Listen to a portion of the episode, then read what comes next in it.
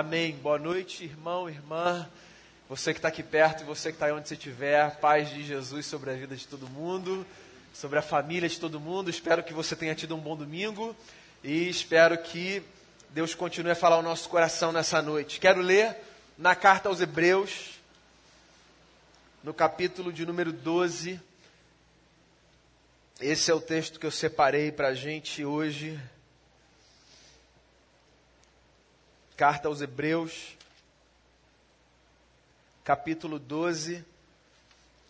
Eu leio aqui do início do capítulo até o verso de número 13. Diz assim o texto sagrado: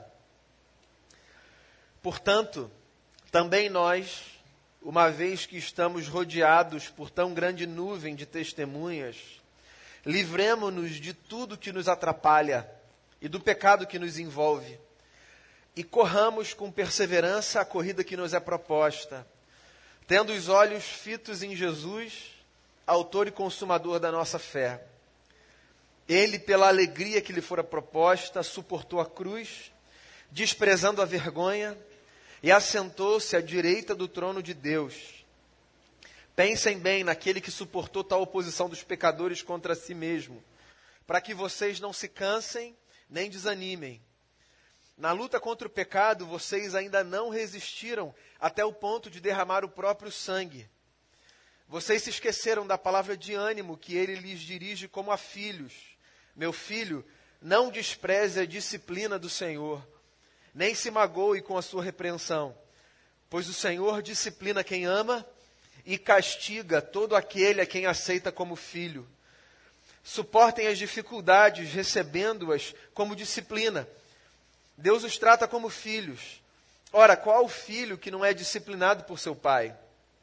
Se vocês não são disciplinados, e a disciplina é para todos os filhos, então vocês não são filhos legítimos, mas sim ilegítimos.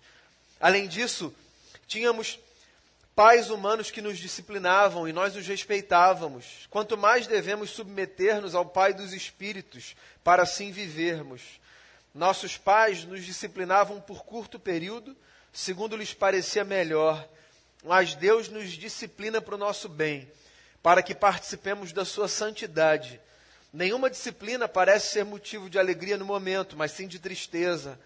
Mais tarde, porém, produz fruto de justiça e paz para aqueles que por ela foram exercitados. Portanto, fortaleçam as mãos enfraquecidas e os joelhos vacilantes. Façam caminhos retos para os seus pés, para que o manco não se desvie, antes seja curado.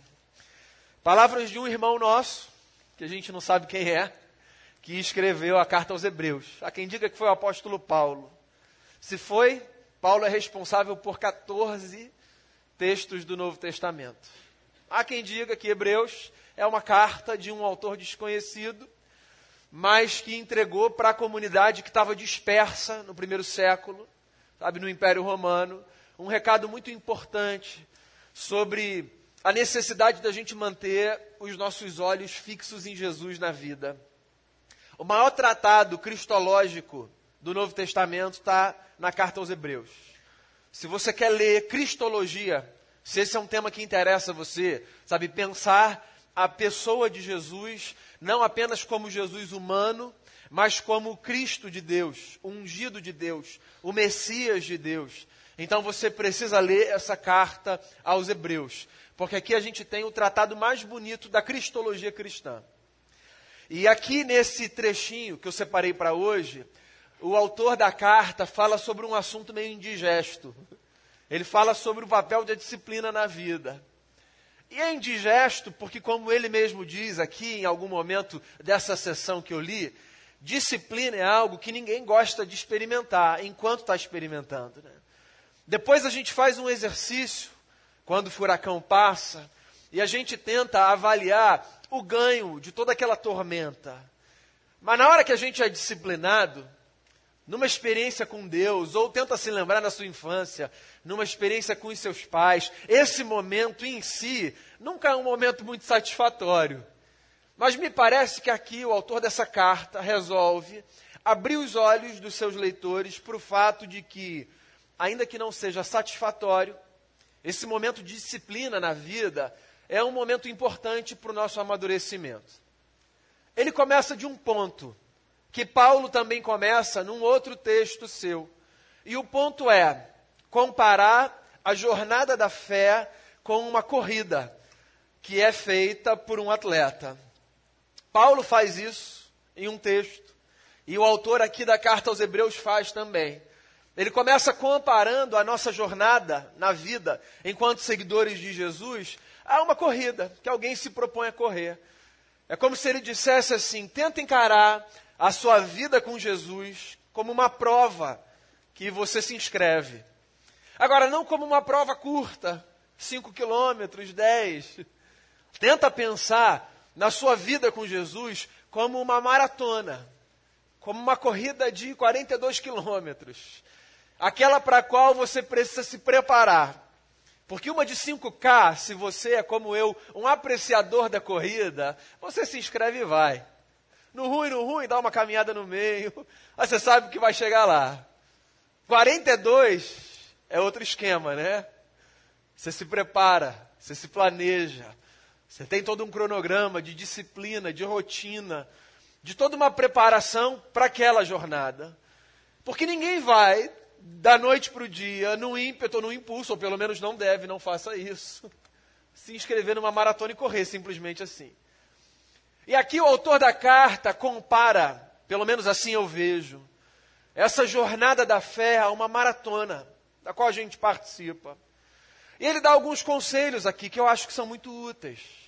Ele começa, por exemplo, dizendo: da mesma forma que um atleta para uma corrida vai deixando de lado tudo aquilo que é peso excessivo, quando você estiver correndo a sua jornada de fé com Jesus, já tenta avaliar tudo aquilo que você não precisa carregar. Semana passada, numa das celebrações, eu falei sobre conversão, né?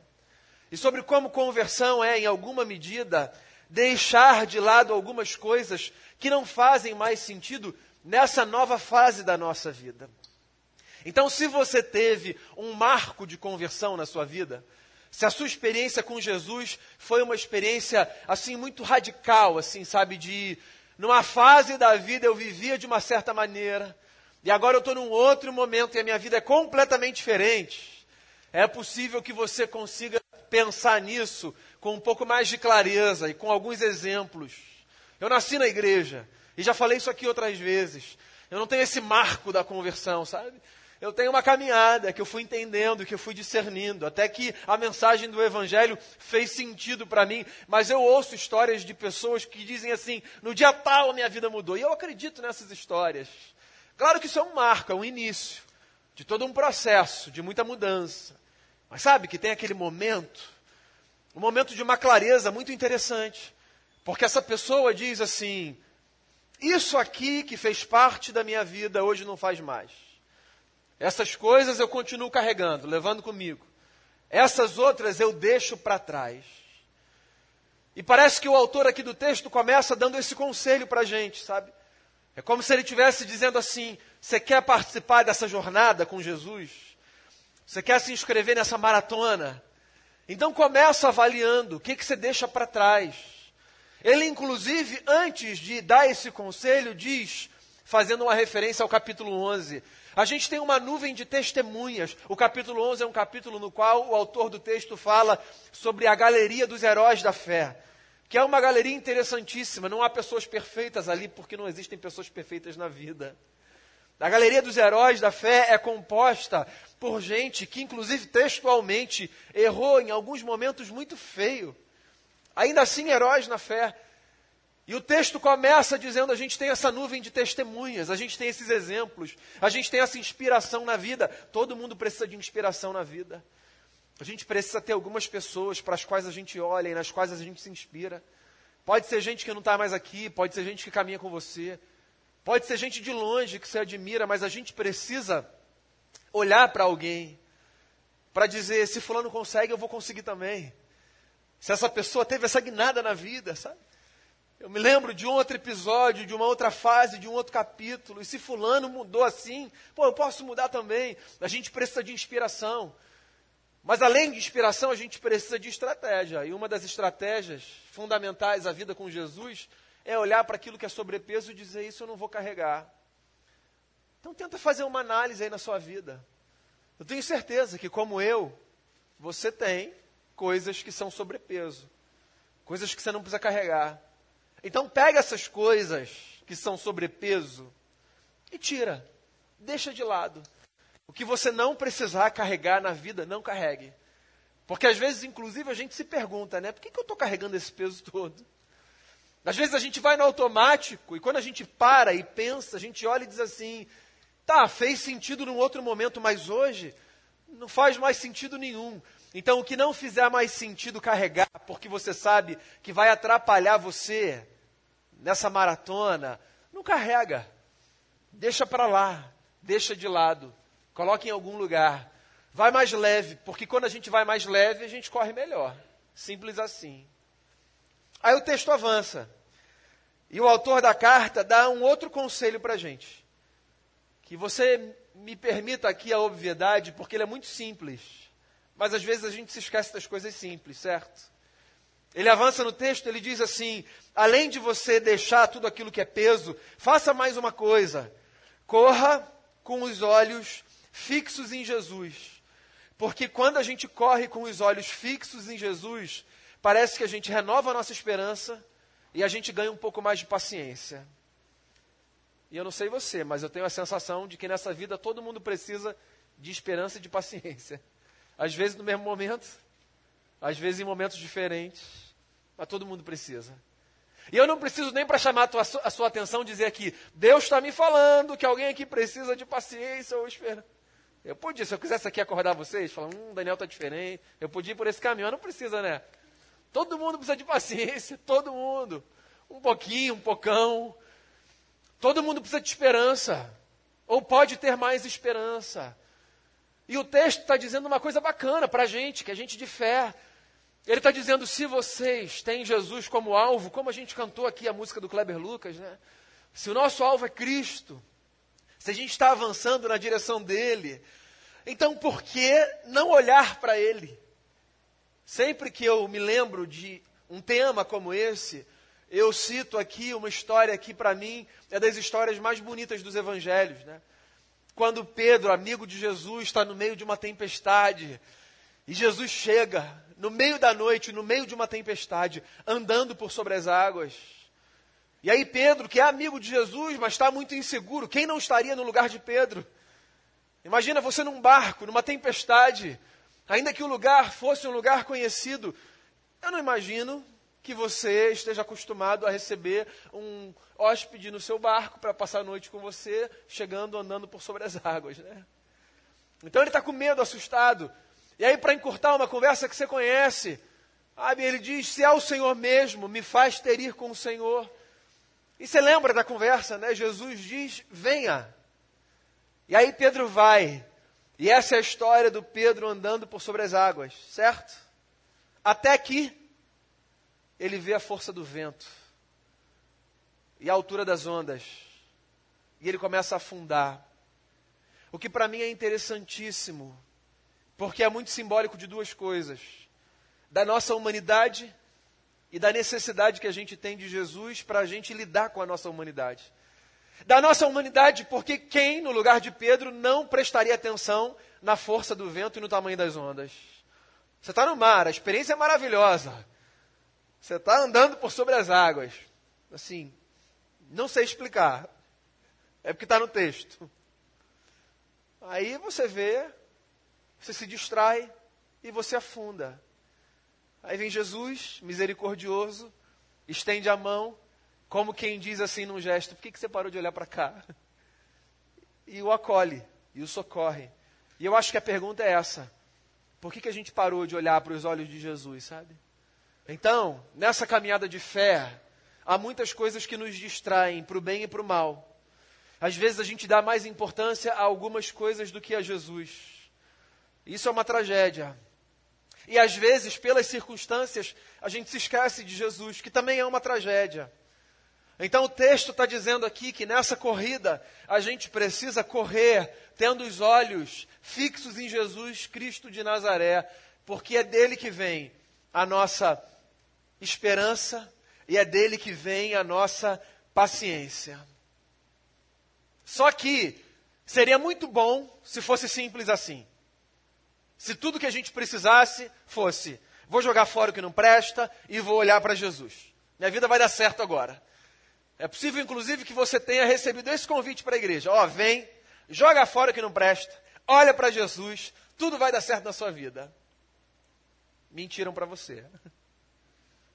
As coisas ficam muito mais bacanas. Mas tudo vai dar certo na sua vida? Acho que é forte, hein? Algumas coisas não dão certo na vida, certo? Um, contingência. A gente está aqui nesse mundo. Algumas coisas não dão certo porque não dão certo. Porque a vida não dá certo o tempo todo. Porque se você acha que a vida precisa dar certo o tempo todo, sim, tem alguma coisa com autoimagem que a gente precisa regular aí. Que não dá certo o tempo todo. Para ninguém. Às vezes dá errado, por contingência, porque é da vida. Às vezes dá errado por maldade humana. Às vezes a gente passa por algumas situações que são horríveis por causa da maldade, que é muito própria da humanidade, a de todos nós, certo? Então, às vezes a gente passa, por exemplo, por algumas situações de injustiça. Pô, você não fez nada de errado, cara. Você está fazendo tudo certinho e o negócio caiu no seu ramal. A conta não era sua e você que está pagando. O problema não foi você que criou. Todo mundo sabe que foi outro que criou. Por alguma razão caiu no seu colo. Isso também é da vida. Injustiça também faz parte da vida. E todo mundo está sujeito a ela. Mas tem um outro problema que não é das contingências nem da injustiça. Tem um problema que a Bíblia chama de o problema do pecado nosso. E é esse problema que o autor da carta aos Hebreus aqui tenta tocar. Ele diz assim: ó, nessa corrida, que a gente tira sobrepeso e olha para Jesus, a gente não vai acertar o tempo todo, a gente vai errar. E vai errar, inclusive, aqueles erros que não dá nem para responsabilizar o outro. A gente vai errar erros de uma ordem que não dá para dizer, ó, sabe o que, que é, seu? Não. Foi a gente. Porque a gente erra, porque errar é humano, porque faz parte da vida e porque está tudo bem. Não é um incentivo, é só um reconhecimento de que faz parte. Porque ou a gente admite que faz parte, ou a gente vai viver uma mentira, certo? Que também é um erro, então. Melhor admitir que faz parte. Aí, o autor da carta está dizendo uma coisa muito interessante aqui. Esse é o cerne da questão. Ele está dizendo assim: ó, quando a gente errar desse jeito, quando a gente pecar, é bom que a gente tente entender as circunstâncias dos nossos erros como uma possível compreensão da disciplina de Deus na nossa vida. Eu tenho muita cautela de falar sobre isso, porque eu sempre fico com a sensação de que algumas pessoas vão achar que isso significa que Deus nos castiga. E eu sei, inclusive, que essa palavra aparece aqui, sabe, numa analogia à experiência do castigo que os pais é, submetem aos filhos. Mas eu tenho muita dificuldade de ler Deus como aquele que castiga. Por outro lado, eu acho muito interessante encarar Deus como aquele que disciplina. A disciplina como essa pedagogia do cuidado de Deus para fazer a gente perceber que quando a gente erra, a gente não precisa mais errar. E se a gente puder fazer alguma coisa madura nessa jornada depois de ter errado, é perceber por que, que a gente errou, onde a gente errou e como a gente pode consertar. Então, o autor do texto está considerando a possibilidade da gente encarar episódios da vida como manifestações da disciplina de Deus. E eu não acho que com isso a pergunta que a gente deva fazer o tempo todo para Deus é: Deus, eu estou sendo disciplinado? Eu acho que isso gera uma obsessão assim muito angustiante. Eu não dou conta de ficar fazendo essa pergunta o tempo todo. Mas eu acho que talvez seja interessante na vida, sobretudo quando a gente estiver diante da consciência dos nossos erros, a gente se perguntar: Deus, onde eu errei e o que eu posso aprender com esse erro? Essas perguntas são cruciais para a gente amadurecer. Porque tem duas coisas que a gente pode fazer diante do erro: ou ignorar o erro, e permanecer infantil, ou encarar o erro e amadurecer. Que a gente vai errar um fato, porque é da nossa natureza. Agora, o que a gente vai fazer com o erro que a gente comete, aí que está a sabedoria da vida, ou a tolice da vida. Então, o autor aqui da carta está dizendo assim: ó, é possível que o erro de vocês coloque vocês numa situação que seja uma situação muito propícia para Deus ensinar alguma coisa. E é muito difícil lidar com isso, por mais que seja fácil compreender, porque você sabe do que eu estou falando, eu também sei do que eu estou falando, todo mundo erra.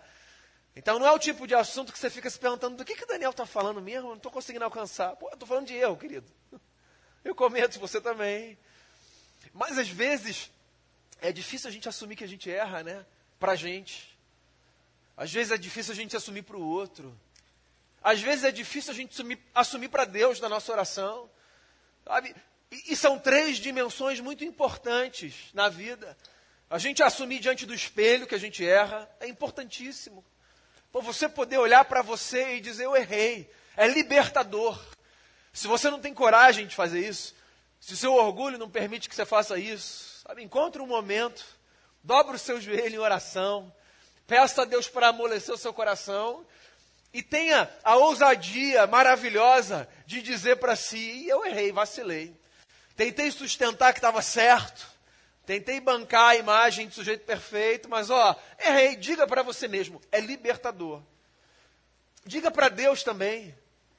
Lembre do salmo, no qual o poeta diz: Enquanto eu escondi o meu pecado, os meus ossos envelheceram. Parece que tinha uma mão pesando sobre mim. É uma poesia linda, ainda que angustiante, mas ela é muito, ela é muito apropriada para descrever né, a nossa experiência com o erro que a gente assim domestica do lado de dentro. Ele está dizendo: enquanto eu tentei fingir que nada existia dentro de mim, parece que um peso permaneceu apertando o meu peito. E os meus ossos, eles, eles ficaram velhos, envelhecidos. E tinha uma mão que parecia que estava ali pesando sobre mim dia e noite. Aí ele diz assim: E aí eu confessei o meu pecado. E parece que eu fui curado, sarado. O que é uma coisa maravilhosa, porque a gente poder olhar para Deus e dizer: Senhor, eu errei também é libertador. Dizer diante do espelho é libertador. E dizer diante do trono do eterno, com os joelhos dobrados, também é libertador. Para mim, essa é a maior notícia do Evangelho. Em Jesus a gente encontra um Deus que perdoa pecados. E se em Jesus a gente encontra um Deus que perdoa pecados, por que, que a gente precisa fingir diante de Deus que eles não existem? Então, sempre que você tiver errado, tenha coragem de admitir para si tenha coragem de admitir para Deus. E, se possível, tenha uma terceira coragem, que eu acho que pede um pouquinho mais de esforço da nossa parte. A coragem de admitir para o próximo. É, eu acho que essa é a mais difícil às vezes. Porque às vezes a gente reconhece, às vezes a gente ora, mas a gente não dá o braço a torcer. E aí na relação aqui horizontal, a gente fica sustentando, sustentando e cauterizando relações tortas. A gente fica calcificando, sabe, coisas que estão ali equivocadas. Aí depois para mexer é muito pior, para consertar é muito pior. E é maravilhoso a gente poder olhar para alguém e dizer: Ó, oh, errei, me perdoa. A gente poder conversar, sobretudo, as relações mais importantes da vida. E dizer: perdão, errei, vacilei, não devia ter falado daquela maneira, a palavra não foi correta, o momento não foi correto não soube respeitar o seu espaço. Às vezes não é nem a palavra que a gente usa, é respeitar o momento, o espaço, sabe? Ler o tempo certo. A gente quer resolver naquela hora, o outro está sinalizando, não é agora, não é agora. E a gente conhece o outro, o outro conhece a gente, mas a gente está ali insistindo. Aí fica pior. Ó, alguém está concordando comigo aí, fez um buf. Fica pior. Poder dizer é maravilhoso, é libertador. A gente precisa ter essa atenção. Inclusive encarar isso como parte desse processo de disciplina dos céus. Por uma razão simples. A disciplina não é um juízo de Deus. A disciplina é um instrumento de Deus para tornar filhos e filhas melhores. É isso que o texto diz. O texto diz que Deus nos disciplina nessa vida não para mostrar a sua força e a sua capacidade de nos punir pelos nossos pecados. Deus nos disciplina para fazer de nós filhos e filhas melhores. Se você tem filho e filha, você sabe do que eu estou falando. Se você não tem, você foi filho e filha um momento. E sabe do que eu estou falando. Aí eu volto para o início da fala. A disciplina é dessa experiência que quando a gente está passando por ela, a gente olha para o relógio pensando que horas que isso vai acabar. Às vezes se sentindo injustiçado. Mas a gente sabe no fundo que aquilo, se feito com essa compreensão de que é para a gente amadurecer, é para o nosso bem, né? Porque a gente cresce, a gente aprende. Imagina você sem uma disciplina na vida. Imagina, vai, pensa. Em você, não precisa pensar nos outros, não. Se você nunca tivesse passado por uma experiência de alguém que se responsabilizou por você na educação, tendo olhado para você, chamado você e dito: não, vai ficar sem isso, vai ficar sem aquilo. Tenta pensar na sua vida sem alguma correção, sem alguma restrição, sem algum cerceamento. Você seria insuportável, com todo respeito. Eu também. Todos seríamos insuportáveis, mimados, egos absolutos. O que na teologia eu chamaria de demônios, porque todo ego absoluto é um demônio. Graças a Deus pela disciplina que a gente experimenta, que nos faz crescer. Eu espero que você esteja entendendo muito bem o significado da palavra disciplina. Porque com ela eu não estou subscrevendo violência, tortura, nem nada. Eu estou dizendo disciplina. Esse instrumento de Deus para fazer a gente amadurecer. A gente precisa dela na vida humana para crescer. E por que achar que a gente não precisa dela como um instrumento dos céus para a gente se parecer cada vez mais com Jesus de Nazaré, o nosso Senhor. Então, meu irmão, minha irmã, nessa noite, o que eu queria dizer para você é isso. Tem uma corrida que está aí. Para mim, para você e para todo mundo que quer seguir os passos de Jesus. É como se ele estivesse lá na frente e a gente estivesse correndo na direção dele. Nessa corrida, o que for sobrepeso, sobrecarga, joga fora. Se você olha para algumas coisas na vida e você diz, isso não faz mais sentido para mim, joga fora. A gente às vezes tem medo de se desapegar de algumas coisas, mas joga fora. Tem coisa que a gente guarda por valor sentimental. Tem coisa que a gente guarda por doideira nossa. Que tem coisa que a gente olha e diz assim: por que, que eu estou guardando esse negócio até agora? Não é? Então, o que você tiver que jogar fora, joga fora. Porque a corrida vai ser mais fácil quando você tiver mais leve. Nessa corrida, olhe para Jesus. Olhe para Jesus. Mantenha os seus olhos fixos em Jesus. Porque em Jesus a gente encontra esperança, e em Jesus a gente encontra paciência. Nessa corrida, se inspire em pessoas. Se inspire em quem estiver correndo mais, em quem estiver lá na frente. Se inspire em quem já tiver passado por algumas experiências que você está passando. Falei hoje de manhã, queria repetir. Chama para conversar, marca café, chama para um almoço, vai conversar com gente. A, a, gente se aproxima de gente que a gente se inspira assim. Vai bater um papo, chama para uma conversa, manda uma mensagem no WhatsApp. As pessoas estão aí como exemplo, você está aí como exemplo para os outros também. Avança, olha para Jesus e se inspira nas pessoas. Agora, não pretenda uma perfeição que nem eu nem você temos condição de oferecer. Saiba disso, você vai errar na vida, eu vou errar também. Porque faz parte. Quando errar, não faça o caminho do tolo, faça o caminho do sábio. Responda para si duas perguntas diante de Deus: Onde foi que eu errei? E o que, que eu posso aprender? E aí descubra que Deus cria ambientes, às vezes difíceis e sofridos, para fazer com que a gente se pareça mais com Jesus de Nazaré, o nosso Senhor. Então, um ambiente difícil e sofrido, ainda que doído e indesejado, talvez seja a escola de Deus em alguns momentos, para a gente amadurecer nessa vida. E que a gente amadureça, porque o objetivo é esse. Todos os dias, eu e você, sermos mais parecidos com Jesus, que é o nosso Senhor. eu queria fazer uma oração com você e por você.